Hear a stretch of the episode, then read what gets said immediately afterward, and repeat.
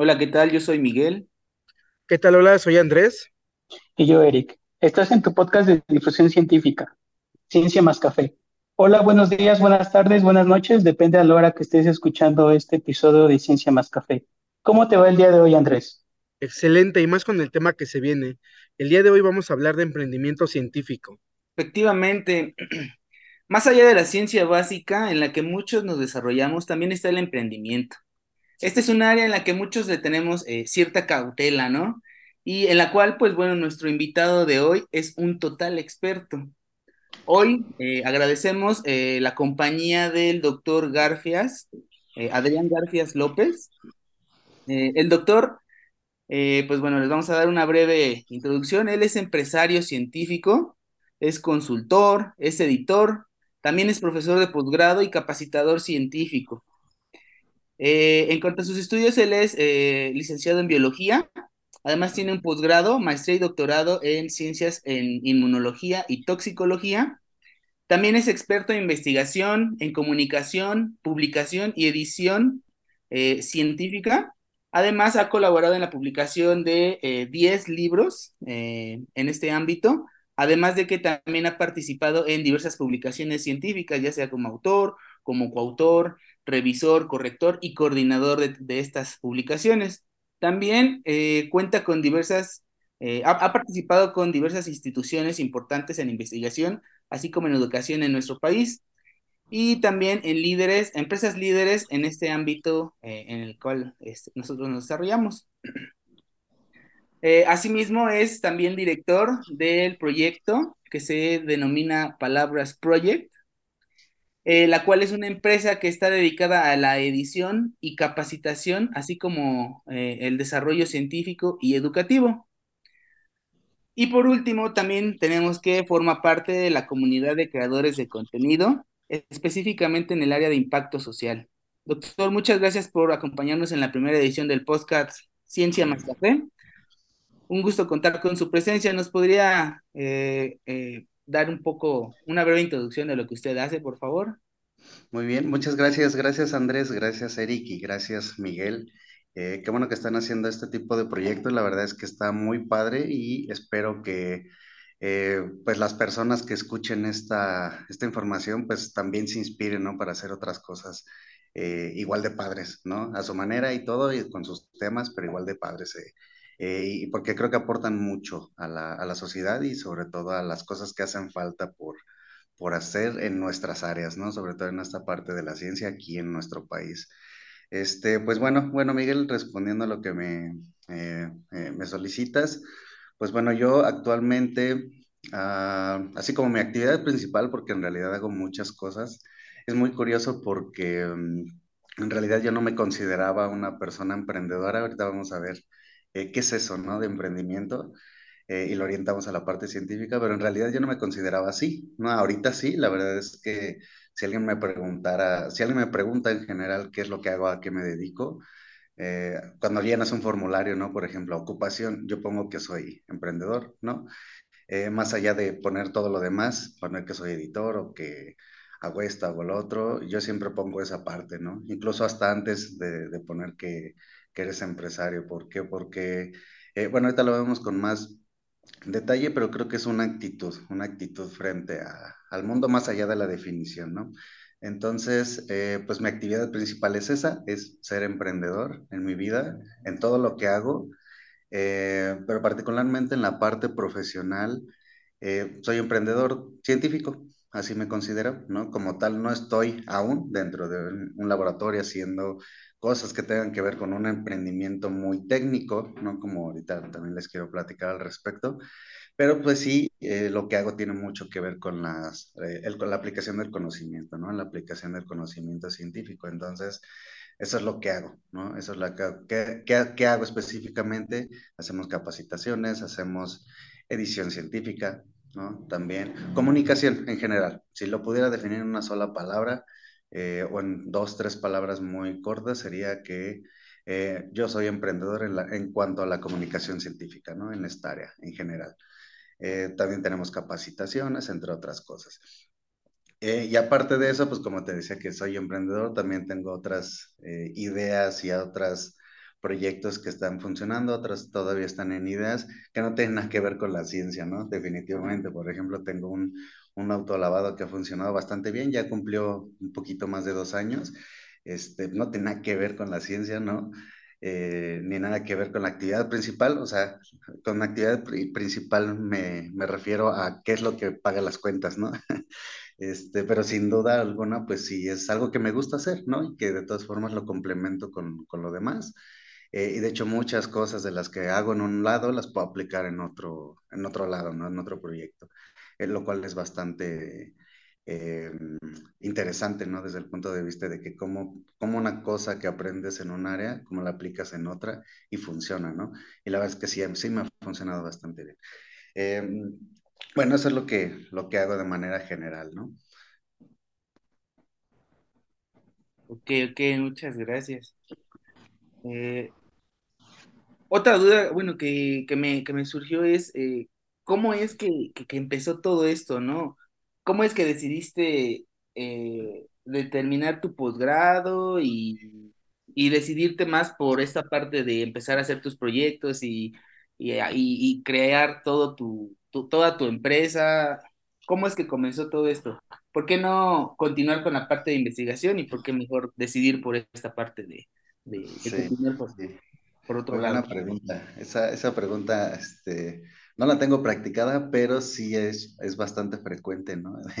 Porque hago otra cosa para la que en realidad fui creado, ¿no? Para lo, para lo que fui hecho, lo que fui educado, en, al menos en un posgrado en general, ¿no? Este, la verdad es que fue por accidente, fue por cosas de la vida. Para no contar una historia muy larga, este, eh, deben de saber que ha sido por, por accidente, ¿no?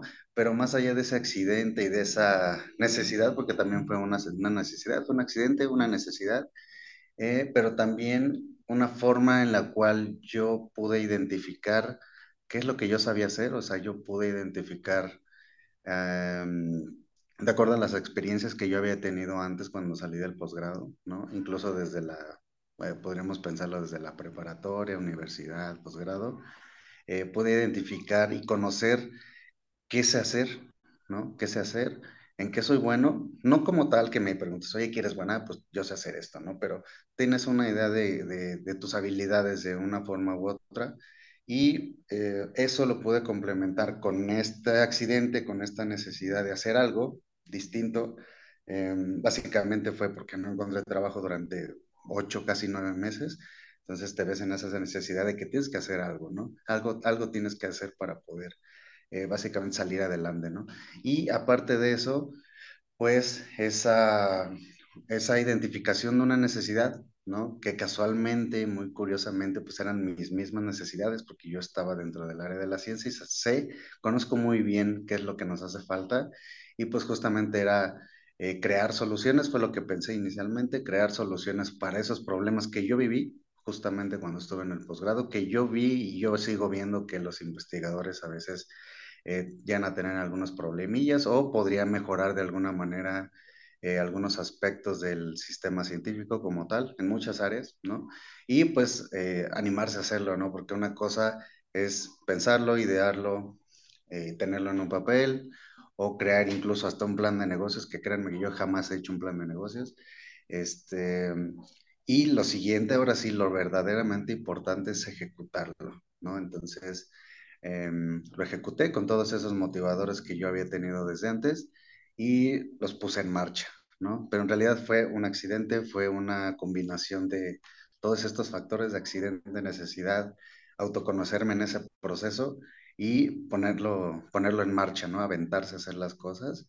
Eh, lo cual, aunque tengas todo perfecto y te den el, el, mejor negocio del mundo, si no lo ejecutas, este, no, no va a jalar, ¿no? Jamás. ¿Cómo ves? Muy interesante esto que nos mencionas, Adrián. Eh, a mí, bueno, nos surge también otra, otra pregunta, sobre todo, eh, ¿qué consejo le podrías dar a los chicos que están haciendo posgrados y tienen el sueño o esa visión de hacer ciencia de laboratorio? Eh, y no siempre van a poder, eh, pues, concluir esa parte o llegar a esa meta. Por ejemplo, esa parte es difícil de asimilar. ¿Qué consejo les podrías dar? Sí, yo creo que sí es difícil de asimilar, fíjate. Yo lo he visto en mucha gente, en muchos comentarios, pláticas que he tenido, incluso conmigo mismo, ¿no? La verdad es que es algo difícil de asimilar en que pues ese sueño o esas ideas que tú tienes de hacer algo, ¿no? Para lo que a lo mejor estás acostumbrado, fuiste educado para, para hacer y que pues, las tomas como un objetivo tuyo de vida, de repente no las puedas hacer por muchas razones, ¿no? Eh, pues la verdad es que sí es un duro golpe, principalmente al ego, ¿no? Porque dices, sí, no voy a poder, sé que soy bueno y lo pudiera lograr, pero aún así, pues a lo mejor las condiciones económicas, las condiciones del país, la forma en que te relacionas tú mismo con tus compañeros, todo, son muchas cosas que, que pueden afectar a esto, entonces... Eh, definitivamente es algo que se puede volver frustrante y que yo he visto que es frustrante. Para mí también lo fue en algún momento dado. Em, pero este, en algunas conferencias, por ejemplo, les he mostrado una, una gráfica muy interesante de qué es lo que hace la gente eh, que se dedica a la ciencia de una manera u otra, ciencia o tecnología, qué es lo que hace toda esa gente, a qué se dedica, ¿no? Y si tú ves esa gráfica, es la mitad de esas personas, prácticamente estamos hablando de cincuenta y tantos por ciento de esas personas, no se dedican a la ciencia, como tal, a hacer investigación, ¿no?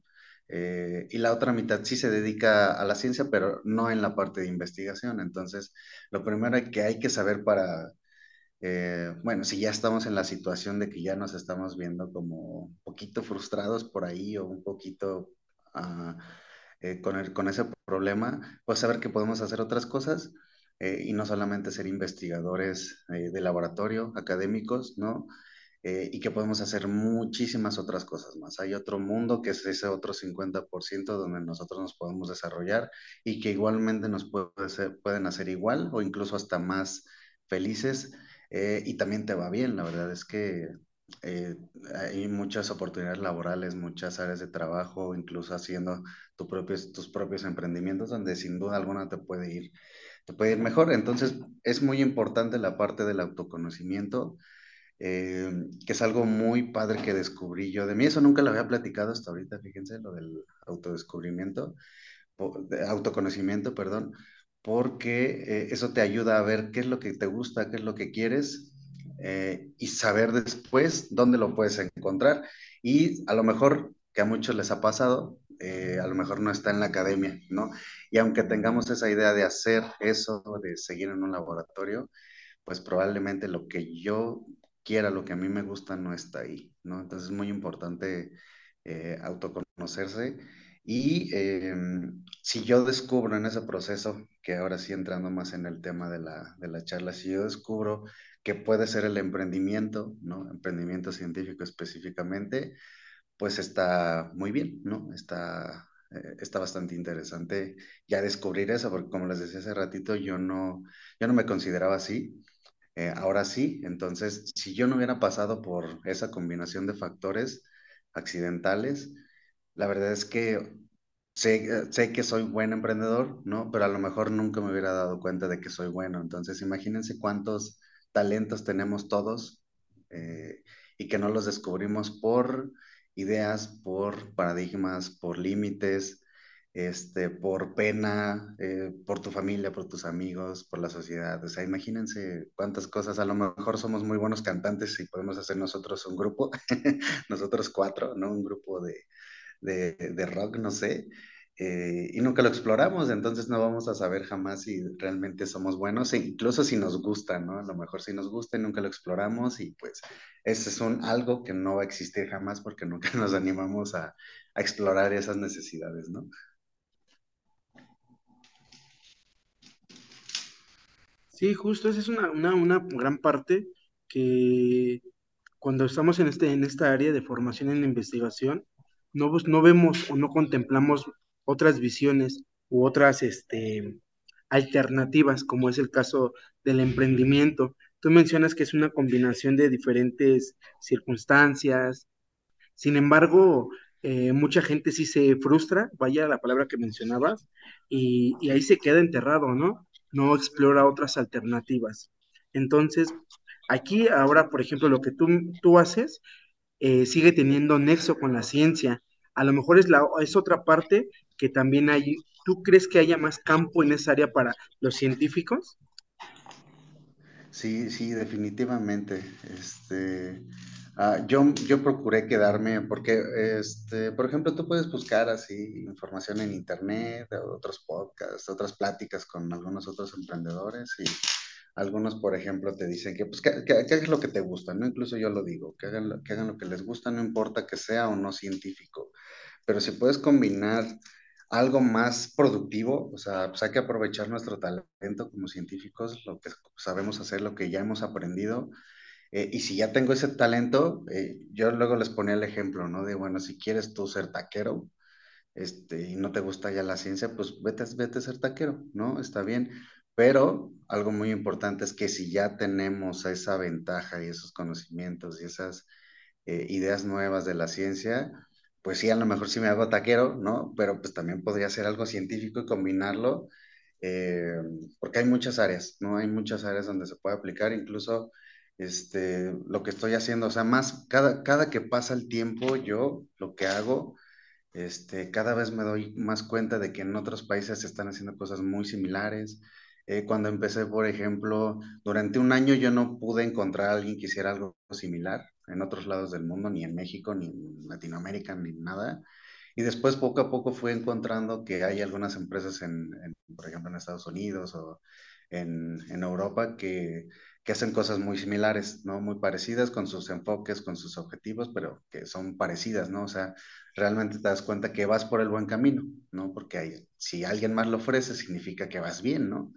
Este, eh, y aún así, supongamos que no exista algo muy, muy similar, te, das cuenta, tú, vas, tú mismo vas descubriendo necesidades que no habías visto antes, vas desarrollando ideas que pueden cubrir, eh, a lo mejor no necesidades directas, pero que sí te pueden ayudar a cumplir objetivos que no habías pensado, ¿no? Por ejemplo, eh, también cuando empecé yo no tomaba en cuenta para nada la importancia de la, de la comunicación científica y que es un área de gran oportunidad eh, y que considero que actualmente podría ser la comunicación de la ciencia, o sea, la divulgación, esto que estamos haciendo ahorita, este, a la difusión de la ciencia en muchos formatos. La verdad es que yo creo que es una de las áreas de mayor oportunidad actualmente aquí en México, ¿no? Así de específico. Y que pues vale la pena que empecemos a, a, a explotar, ¿no? Sí, claro. Y por ejemplo, ahorita acabas de mencionar algo que estás ocupando las herramientas con las cuales fuiste formado en un ámbito de la investigación, aplicado ahora en esta área de la divulgación, difusión. Y, por ejemplo, aquí me surgen o nos surgen dos, este, dos preguntas. La primera, ¿sería conveniente que en la formación durante, en, la, para la investigación, en los posgrados, hubiera alguna área también formativa para esto? A los chicos se les diera, además de que pueden hacer ciencia en laboratorio, eh, aplicar todo lo que se forman en otras áreas. Y la otra interrogante es, ¿tú cómo fuiste llevando todas tus herramientas, aplicarlas a este campo? Porque si bien sabemos cómo hacer un proyecto, este, traducir, por ejemplo, también, cómo implementar, pero cómo implementarlo en otra área para la cual no se fue formado como tal. Sí, sí, claro. Este, bien, entonces, Sondo, la, la, segunda pregunta fue la de, bueno, el siguiente, el segundo comentario fue el de cómo las apliqué. Eh, y el primero, eh, ah, ¿me, lo vuelves a repetir otra vez, por favor? Sí, sí, en el primero, este, sería importante que a, a los jóvenes que están en posgrados okay, o en sí. formación. Sí, va. Este, eh, se me fue porque ya lo estaba ma maquinando en mi cabeza. Fíjate que sí. Eh, de hecho, sí existen. O sea, aquí en México definitivamente no. De hecho, si les dices algo a algún investigador eh, sobre esto, o sea, yo creo que te corre. En ese momento te, te dice, no, fuera de mi vista, ¿no? Pero la verdad es que aquí en México no hay, o al menos yo no tengo conocimiento de algo así muy específico donde en algún programa, a menos que sea profesionalizante, ¿no? Pero eh, si no, definitivamente no hay una vía donde, por ejemplo, eh, tú lleves tu, no sé, estamos en un posgrado, en una maestría en química, ¿no? Por ejemplo, la que sea. Eh, llevamos nuestro tronco común, todas las, las optativas y todo eso que va de acuerdo a tu proyecto, depende del programa donde estés y todo. Y eh, al final, por ejemplo, que lleves tu, tus, bueno, durante todo ese, ese tiempo que estés en ese posgrado, pues llevas tus asesorías de tesis y tus presentaciones de proyecto, ¿no? Para que al final ya con eso te evalúen y listo, ¿no? Así algo muy, muy clásico. Eh, pero no hay otra vía, o sea, te titulas por tesis y listo, ¿no? O sea, con tu tesis de grado, con tu artículo científico, si estamos en un área em, eh, que haga eso, ¿no? Eh, así es como se, se hace normalmente. Pero, por ejemplo, en otros países, hay, esa a me, me parece muy interesante y ojalá que algún día alguien escuche esto o alguna persona se le ocurra hacer esto que les voy a decir, pero en algunos otros países, por ejemplo, en España o en Colombia, eh, algunos posgrados que no son profesionalizantes, o sea, es un posgrado normal, tienen dos vías, bueno, en realidad son, sí, dos vías, dos vías de titulación. Una es la del investigador, o sea, la de eh, titúlate con tu tesis y con tu artículo, ¿vale? Y la otra vía que tú eliges ya al final, al final, ya que vas, este, bueno, en, sí lo vas trabajando desde antes, pero al final es cuando decides eso, es, eh, no va a ser tesis, no va a ser un artículo, si tú quieres hacer algo de investigación, investigación aplicada, innovación, emprendimiento de base científico-tecnológica, eh, tú te titulas con, con ese proyecto, ¿no? Creando tu prototipo, creando tu producto mínimo viable o creando tu plan de negocios. Entonces, eh, a mí me parece perfectamente válido porque igual hacer un plan de negocios creo que es igual de complejo que hacer una tesis, definitivamente, incluso yo creo que chance hasta más en algunos casos. Entonces, eh, si tú te titulas de esa manera, imagínate, estás haciendo exactamente lo mismo. Yo creo que es muy similar, los resultados son muy similares. Igual para hacer un plan de negocios no es, o sea, también tienes que hacer una investigación, tienes que plantearte un objetivo, este, todo, es prácticamente el método científico aplicado a un negocio, igualito, o sea, es eh, crear un prototipo, un producto mínimo viable y ponerlo eh, a prueba en el mercado a ver si se vende, es básicamente un experimento. Y, y, de ahí ves, tú obtienes observaciones, resultados, discutes, cambias y sacas conclusiones. O sea, básicamente es el método científico aplicado, ¿no? Entonces es lo mismo. Eh, por lo cual no vería yo mal que eso se pudiera implementar en algún momento en un posgrado. Eh, pero bueno, este, hay que luchar más bien con, yo creo que lo, lo difícil vencer aquí es la, a la misma gente, ¿no?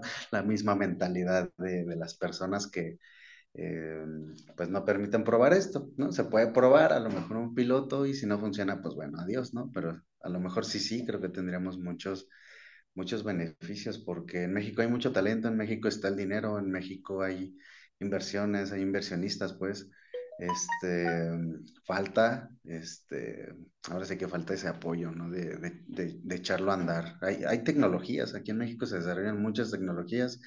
Un problema muy grave es, muy, muy grave, eh, yo creo que es el más grave de todos, es que no hay esa transferencia de tecnología de los, de la, de los creadores del conocimiento a, a la traducción, ¿no? O sea, traducirlos acá en una aplicación eh, industrial, ¿no? No todo se puede de forma inmediata, pero sí todo debería tener ese potencial, ¿no? Y la verdad es que hay una desconexión muy fea ahí.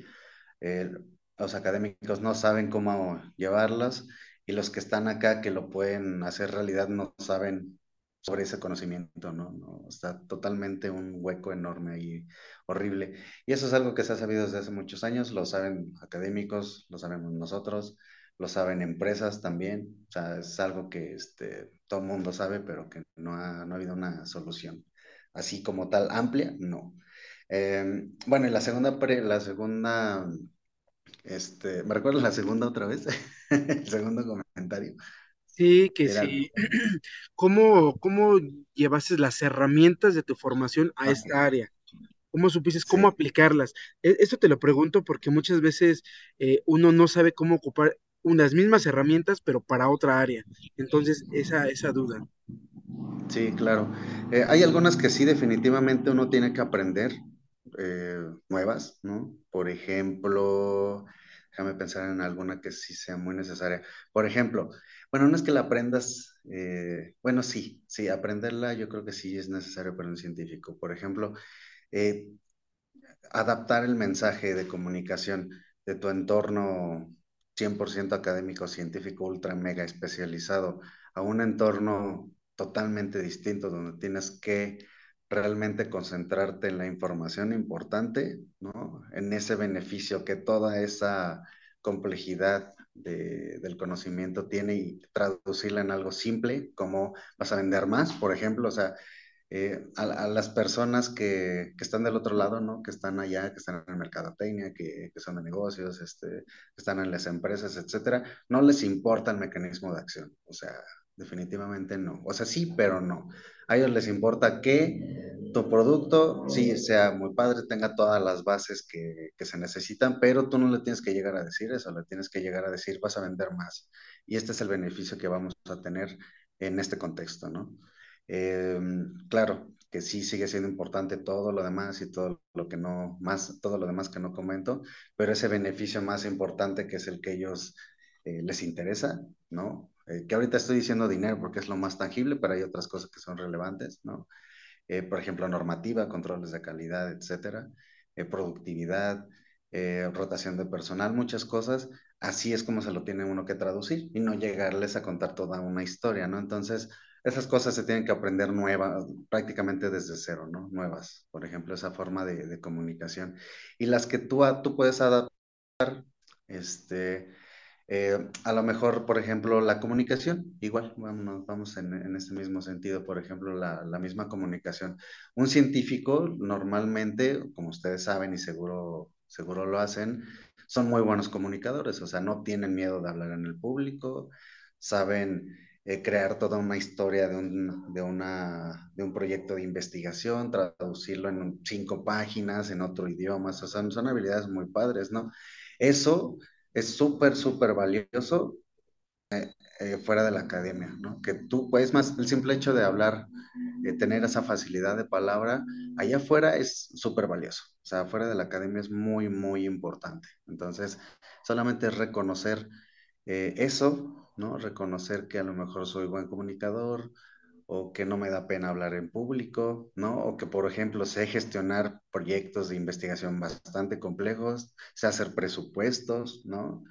Este, sé, sé trabajar en equipo, un científico no trabaja solo, normalmente. Siempre trabajas con pues, al menos cuatro o cinco personas, entonces aprendes a trabajar en equipo y eso cuando vas allá afuera, este, tú llegas y dices, yo sé trabajar en equipo, ¿no? O sea, a lo mejor no tienes experiencia laboral como tal dentro de una empresa, pero sin problema alguno eh, tienes todas las habilidades que un trabajador allá afuera o que una persona que está fuera de la academia puede desarrollar, ¿no? Y las has desarrollado. Tienes trabajo en equipo, resistencia a la frustración, este, trabajar por objetivos, eso es lo que es un científico, ¿no? Y eso también lo haces acá afuera. Entonces, la clave es identificarlo y todo eso que aprendiste que no tiene que ver con un experimento, ¿cómo lo traduces acá, no? Acá es donde tú quieras ir a, a buscar esas oportunidades, ya sea en una empresa o tú solo, ¿no? Si es emprendimiento. Tienes mucha razón, Adrián. Actualmente existe una gran cantidad de cursos que se imparten a los alumnos de pregrado y posgrado y para tomar estos cursos en su mayoría hay que tener autorización del tutor y el tutor te dice que no los tomes, que no te van a servir, etc. Entonces esto te limita también de una forma. Entonces mi recomendación personal es que si encuentras un curso de algún tema que te gusta, tómalo y siempre y cuando no descuides tus actividades académicas. Un ejemplo de ello es que en lo personal yo no conocía un área que es el asesoramiento científico legislativo, que por cierto es un tema del que vamos a hablar en esta primera temporada. El asesoramiento científico legislativo es un área que si bien está eh, muy bien consolidada en los países de primer mundo, en México está en desarrollo y es una de tantas áreas en donde nosotros podemos desarrollarnos, ya que se basa principalmente en la solución de problemas. Sí, así es. Eh, tienes toda, toda, toda la razón. La verdad es que ah, yo creo que podríamos hacer otro programa enlistando cada una de las áreas o sea, de verdad es que yo he detectado demasiadas, o sea, en serio es es una cantidad muy grande de oportunidades en las que uno puede, puede desarrollar. Obviamente una sola persona, ni yo puedo, eh, ni otra persona puede abarcarlas todas. Aparte, pues no todas te interesan, ¿no? Entonces agarras como las que te gustan, donde tú puedes eh, ves que te puedes desarrollar más fácil, ¿no? Por ejemplo, yo no tengo experiencia, tengo experiencia nula en política, entonces me llama la atención ese tema, Eric, este, porque conozco mucha gente que lo está empezando a hacer, lo está intentando hacer, como bien dices, ahorita es otro más, ¿no? Pero yo, este, ay, yo sí me, me quedaría así como que, híjole, no sé si yo le entraría así tan fácil porque no, nunca he estado ahí, ¿no? A lo mejor lo, lo intento y, y me funciona. Eh, para lo que voy es que hay muchas oportunidades que hacer. Esa es una de ellas. Este, de verdad es que es algo que se puede hacer. Conozco, fíjense, así cercano, reciente, estoy hablando de menos de un mes. Em, he conocido a tres personas que quieren hacer algo así. Yo mismo tengo algunas ideas para, por ejemplo, aquí el estado donde vivo. Entonces, o sea, estoy nada más hablando así por encima, ¿no? Si ya me pusiera a trabajar y, y investigar un poquito más al respecto, te, das cuenta que de verdad es una oportunidad, ¿no?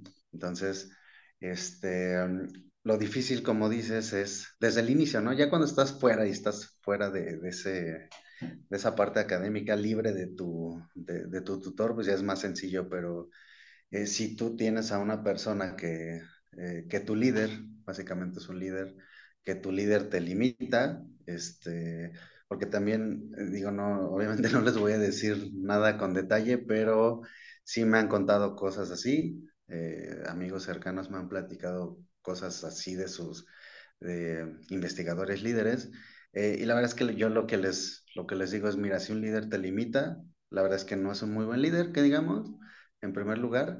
en segundo lugar, esa persona piensa que porque él no puede hacer dos cosas a la vez, o él no, no pudo participar o no le interesa participar en, por ejemplo, ahorita que dice lo de la legislación, tú tampoco, y eso es, no puede haber nada más errado, errado perdón, para un líder, ¿no? Que, que te limite de esa manera. Entonces, este, pues bueno, lo único que queda es, em, eh, pues, eh, si se puede, ignorarlo, y, cuando se puede, igual, eh, si depende de plano mucho tu carrera científica en ese momento, pues también hay que aprender a, esperarse, ¿no? A decir que no, aunque no sea de lo mejor que podamos hacer en ese momento.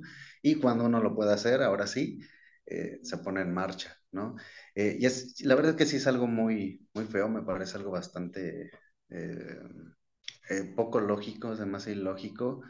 Eh, pero es, una realidad, ¿no? La verdad es que una persona cuando está en una posición de poder es la persona que menos te necesita. Eso está comprobado en, en todos lados, ¿no? Está hasta en los libros escrito. Entonces, eh, si tú tienes en ese momento una posición de menor poder, tú lo necesitas a él, definitivamente, ¿no? Entonces, eh, cuando esa posición se revierta o se haga menor o se haga pareja, ahora sí ya podemos cambiar la forma de, de trabajar, pero Em, pues definitivamente hay muchas áreas. Esta, esta la parte de la, ahorita ya tocamos dos, dos, fíjense, la de la comunicación eh, científica en general y toda la parte de asesoramiento, eh, vamos a llamarles, pues sí, legislativo y eso se puede aplicar no solamente en gobierno, también en empresas, ¿no? Eh, hacer una consultoría, etcétera. La verdad es que se pueden hacer muchas, muchas, ah, muchas cosas. Y lo que les decía hace rato, que cuando empecé a hablar de emprendimiento, eh, en realidad si tú lo buscas en el diccionario, si tú te metes a, Google ahorita y buscas qué significa emprendimiento, es hacer lo que sea, iniciar una actividad que, que exija, así lo dice el diccionario, que exija un, un trabajo, un esfuerzo, ¿no? Y que es para ti importante, ¿no? Lo que sea, o sea, hacer este podcast es un emprendimiento, que yo salga con mi perro a pasear porque no lo he sacado en una semana, por ejemplo, es un emprendimiento, eh, normalmente está asociado a un negocio, ¿no? Eh, pero prácticamente todo es un emprendimiento. Ya cuando hablas de emprendimiento científico, pues hablas de cómo haces ese algo, ¿no? Cómo haces una actividad eh, haciendo algo científico, ¿no? Aplicando el conocimiento, desarrollando tecnología, haciendo innovación científica tecnológica, haciendo productos y servicios, utilizando la ciencia como una vía, ¿no? Como una vía para solucionar un problema. Y, les, platico esto porque yo considero que eh, para complementar el comentario que hago, eh, yo considero, siempre lo he considerado, que un científico con todas las habilidades que tiene, con todos los conocimientos que ha ido adquirido, ha ido adquiriendo, perdón, eh, todos los contactos que puede llegar a tener, toda la exposición que puede eh, lograr a la sociedad, ¿no? La verdad es que es una persona, es un profesional que tiene una de las mayores capacidades de cambio, o sea, puede ser uno de los mayores eh, agentes de cambio que una sociedad puede tener. Eh, y ver a un científico como que solamente, eh, digo, no porque sea menos, ¿no? Claro que es muy importante, pero que, que solamente pueda escribir un artículo y, listo, ¿no? Que quién sabe si se vaya a aplicar, pues es una visión muy limitativa, ¿no? Definitivamente hay muchas cosas que, que un científico puede, puede hacer en todos lados.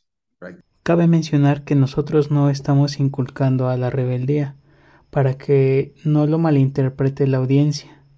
Al contrario, la idea general es que la academia no lo es todo. Claro, sí, no, definitivamente no es una rebeldía, es más bien un complemento. De hecho, yo, todo esto que, les, platico y las ideas que, que he venido pensando, ¿no? Las cosas que creo, em, aplican para la gente que no quiere estar en la academia, por supuesto, o que no ha podido incluso, porque hay gente que sí quiere y ese va a ser su sueño toda su vida, pero no siempre se puede, entonces hay, eh, eso también hay que asimilarlo y aceptarlo, definitivamente, no siempre se puede, eh, pero también aplica para los que sí están dentro, ¿no?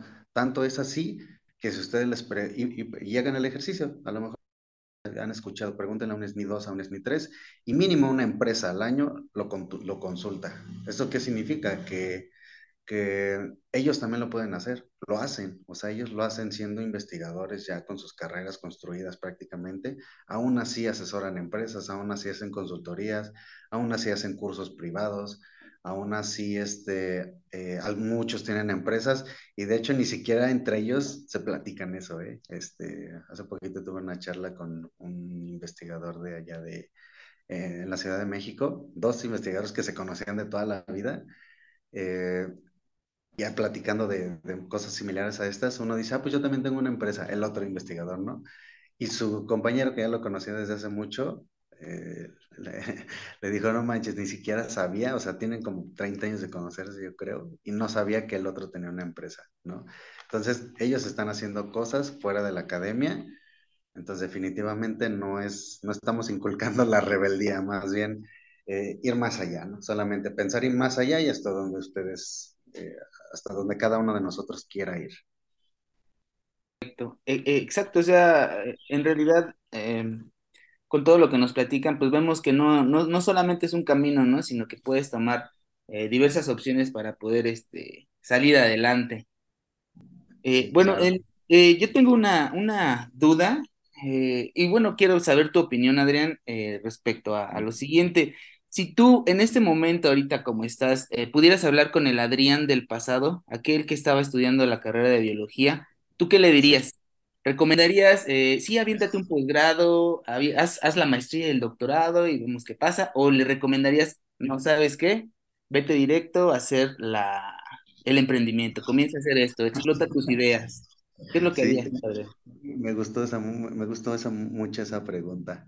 Este, ah, eh, una vez de una, una, conferencia en Nayarit de, de, por qué hacer un posgrado, ¿no? O sea, que sí era importante, ¿no? Eh, algo que no les dije fue que, eh, y ustedes lo ven, o sea, por ejemplo, pues una persona que no tiene estudios, este, puede ser, puede ganar lo que quiera, ¿no? Básicamente, o sea, bueno, no lo que quiera, sino que puede hacer un negocio y de ahí ganar como si hubiera estudiado, o hasta más que una persona estudiada, ¿estamos de acuerdo? Entonces, este, ahí puedes decir, ay, entonces, ¿para qué estudio? si yo puedo poner un puesto de tacos que venda 3 mil pesos diarios, pues ahí échenle la cuenta, ¿no? Estamos ganando como de 25 a 30 mil pesos al mes en un puesto, pues, pequeño, o sea, normal, ¿no? Entonces dices, ¿para qué estudio? O sea, ¿realmente vale la pena estudiar? Si, si, de todas formas, si a mí me hacen felices los tacos y, y quiero que me vaya bien, ¿no? Pues puedo hacer eso, ¿no? Pero hay dos cosas dos cosas importantes. Una es el impacto que esa actividad que tú haces eh, tiene en el mundo, o sea, en la sociedad.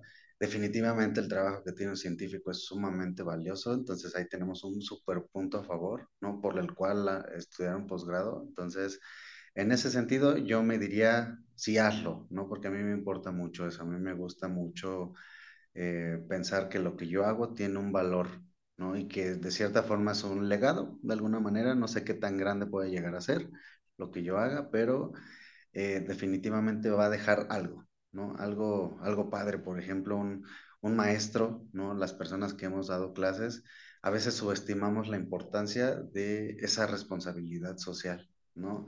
Y ustedes, por ejemplo, em, eh, piensen cuántas personas han pasado por sus aulas y eh, cada una de las palabras que ustedes les dicen tienen el potencial prácticamente de cambiarlos a ellos, a ustedes también y al mundo incluso, ¿no? Yo estudié, por ejemplo, inmunología em, en la maestría por culpa, bueno, no por culpa, por la influencia de una, una maestra que tuve en, la licenciatura, ¿no? La verdad es que fue, ha sido de las mejores maestras que he tenido, la doctora Eva, acá de Aguascalientes, y ella hizo o sea, hizo que me gustara la inmunología y gracias a eso me metí en inmunología y gracias a eso puedo hacer otras cosas, ¿no?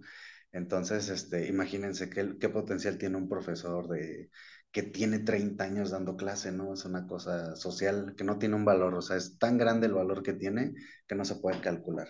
Entonces, definitivamente no dejaré de estudiar en posgrado por eso. Y la otra parte de la respuesta es sí, ¿por qué? Porque lo que hago me gusta mucho, es mi objetivo de vida, de verdad que el, proyecto que tengo es, es mi objetivo este, eh, personal, es mi, es mi vida prácticamente. Entonces, sin un posgrado no lo hubiera hecho así, definitivamente. No podríamos regresar al tiempo y probarlo o hacer una realidad alterna y ver qué pasaría, pero definitivamente no lo hubiera hecho porque el posgrado te da otras habilidades, como les decía hace rato, pero aparte yo creo que también ah, te abre la mente y tener la mente abierta para hacer, eh, te da la oportunidad de hacer cosas más, más cosas, ¿no? O sea, básicamente es una, eh, no es lo mismo tener licenciatura en, en química, ¿no? Por ejemplo, a, tener un doctorado en química. Aunque a los dos encuentren trabajo y les vaya súper bien y todo, las formas de pensar definitivamente, no, es por demeritar tampoco a alguien que tiene menos estudios, claro que no, pero la forma de pensar, la forma de ver el mundo es totalmente diferente a la, de, la que tiene un doctor, ¿no? Eh, podría ser buena o mala, pero en el sentido que estamos hablando ahorita, definitivamente te abre las puertas. Eh, eh, a, tu mente, ¿no? Y percibir las, el mundo de forma distinta. Entonces, por ejemplo, si hubiera, me hubiera quedado con la pura licenciatura, eh, no hubiera conocido yo el mundo de la investigación. Digo, sí lo conocí, llegué a hacer algunas cosas. De hecho, la tesis de licenciatura se publicó y todo. Eh, pero aún así no hubiera tenido las experiencias que fueron claves, un par de experiencias fueron muy claves en la maestría y en el doctorado, para yo darme cuenta de que podía hacer algo diferente. Y nada más son una o dos, o sea, de todos esos años de estudio fueron una o dos o tres experiencias que si no las hubieras tenido, a lo mejor no lo harías o te tardarías más o lo harías de manera diferente, ¿no? Entonces, pues la verdad es que apostar a algo que te da menos oportunidades, a apostar a más oportunidades, pues definitivamente eh, me iría por, por apostar más oportunidades, ¿no? Incluso si pudiera hacer otra maestría, otras dos maestrías, las haría, la verdad. De hecho, sí estoy pensando hacerlas en algún momento, eh, porque sé que te da más, más apertura a lo que puedes llegar a hacer. hay una frase que me gusta mucho.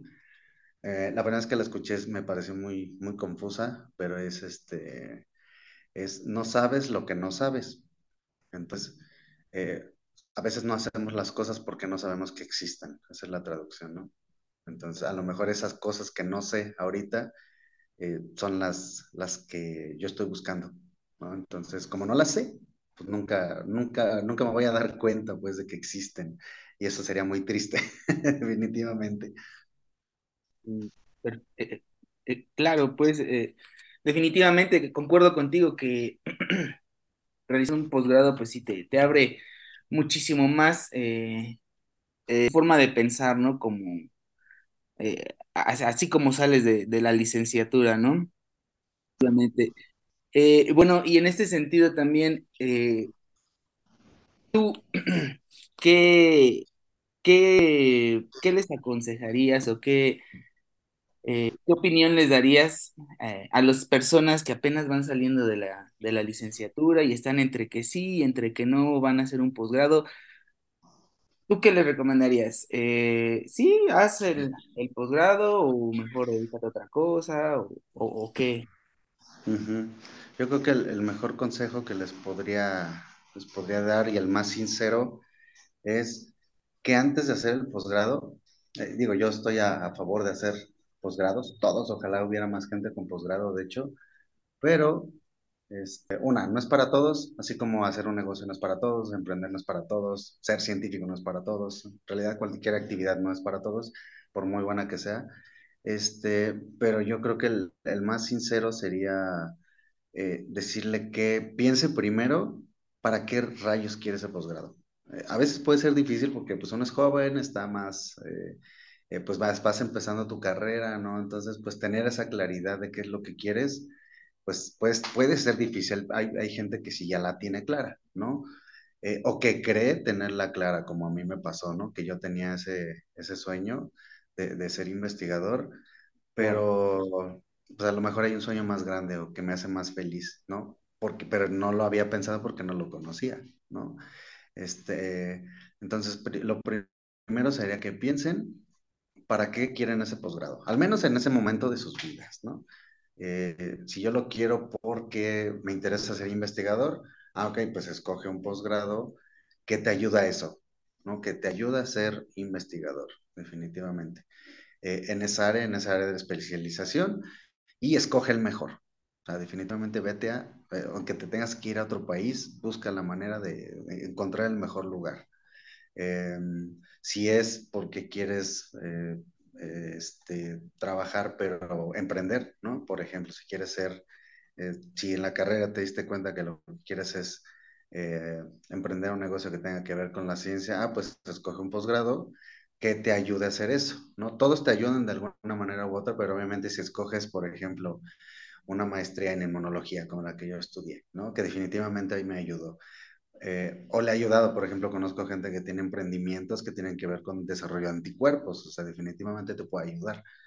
Pero si comparas una maestría de ese tipo a un máster en administración de negocios, un MBA, una, un, un, así MBA, ¿no? un máster en Business Administration, definitivamente si quieres hacer un negocio eh, y a lo mejor no sabes exactamente el área que donde te quieres desarrollar, pues mejor agarras un MBA, ¿no? Un MBA que a lo mejor hasta lo haces más, más rápido o lo haces de forma sabatina mientras haces otras cosas, trabajas, etcétera. Los MBAs, la verdad es que son bastante flexibles en muchos lados. Entonces, este, ahí, así puedes escoger qué, qué elegir, ¿no? Eh, o hacer uno ahorita y después otro que te ayude por ejemplo, primero inmunología, porque yo quiero hacer un MBA, ¿no? No tengo un MBA, no tengo maestría en administración de negocios, pero después de lo que ya he estudiado, que tiene que ver mucho con la ciencia académica, yo quiero hacer, por ejemplo, es, específicamente dos posgrados que me faltan, ¿no? Un MBA, que es un máster en administración de negocios, y el otro es un, eh, ya sea un diplomado o una maestría en alta dirección, porque ya vi que ya la necesito, ¿no? Entonces, antes de escoger algo, fíjate qué necesitas en cualquier momento de tu vida. Ese sería el consejo más, más sincero que, que les puedo dar. Y que también te guste, ¿no? Que te llame la atención y que tu corazoncito diga, pues sí, me late, vamos a, vamos a echarle ganas. Sí, claro. E- efectivamente, concuerdo contigo, o sea, todo debe de ser de acuerdo a, o sea, a las necesidades y también a tus aptitudes, ¿no? Porque pues también puede ser que no seas tan bueno en alguna cosa claro. forzosamente pues no, no va a funcionar el asunto, ¿no? Pero pues Sí, bueno, considerando actualmente eh, pues la competencia que existe eh, en México, porque actualmente pues ya la mayoría de los estudiantes pues ya de menos tienen una licenciatura, ¿no? Entonces también dependiendo de lo que tú quieras, eh, hacia donde te quieras eh, ir, pues puede ser que te especialices más y eh, puedas tener un mayor campo de trabajo, ¿no? Sí, claro. Y fíjate, este, perdón que te interrumpa, si no se me va a ir.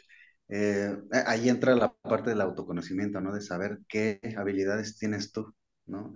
Eh, sí, claro, no significa que porque un jugador de básquetbol sea chaparrito, no significa que no sea bueno, claro que sí, pero los altos tienen ventajas competitivas, entonces hay que saber reconocer las que tenemos y aplicarlas. Y hay otra cosa bien importante que no, no había platicado, es que, muy cortita, es el futuro. O sea, realmente sí hay que pensar en el futuro, ¿no?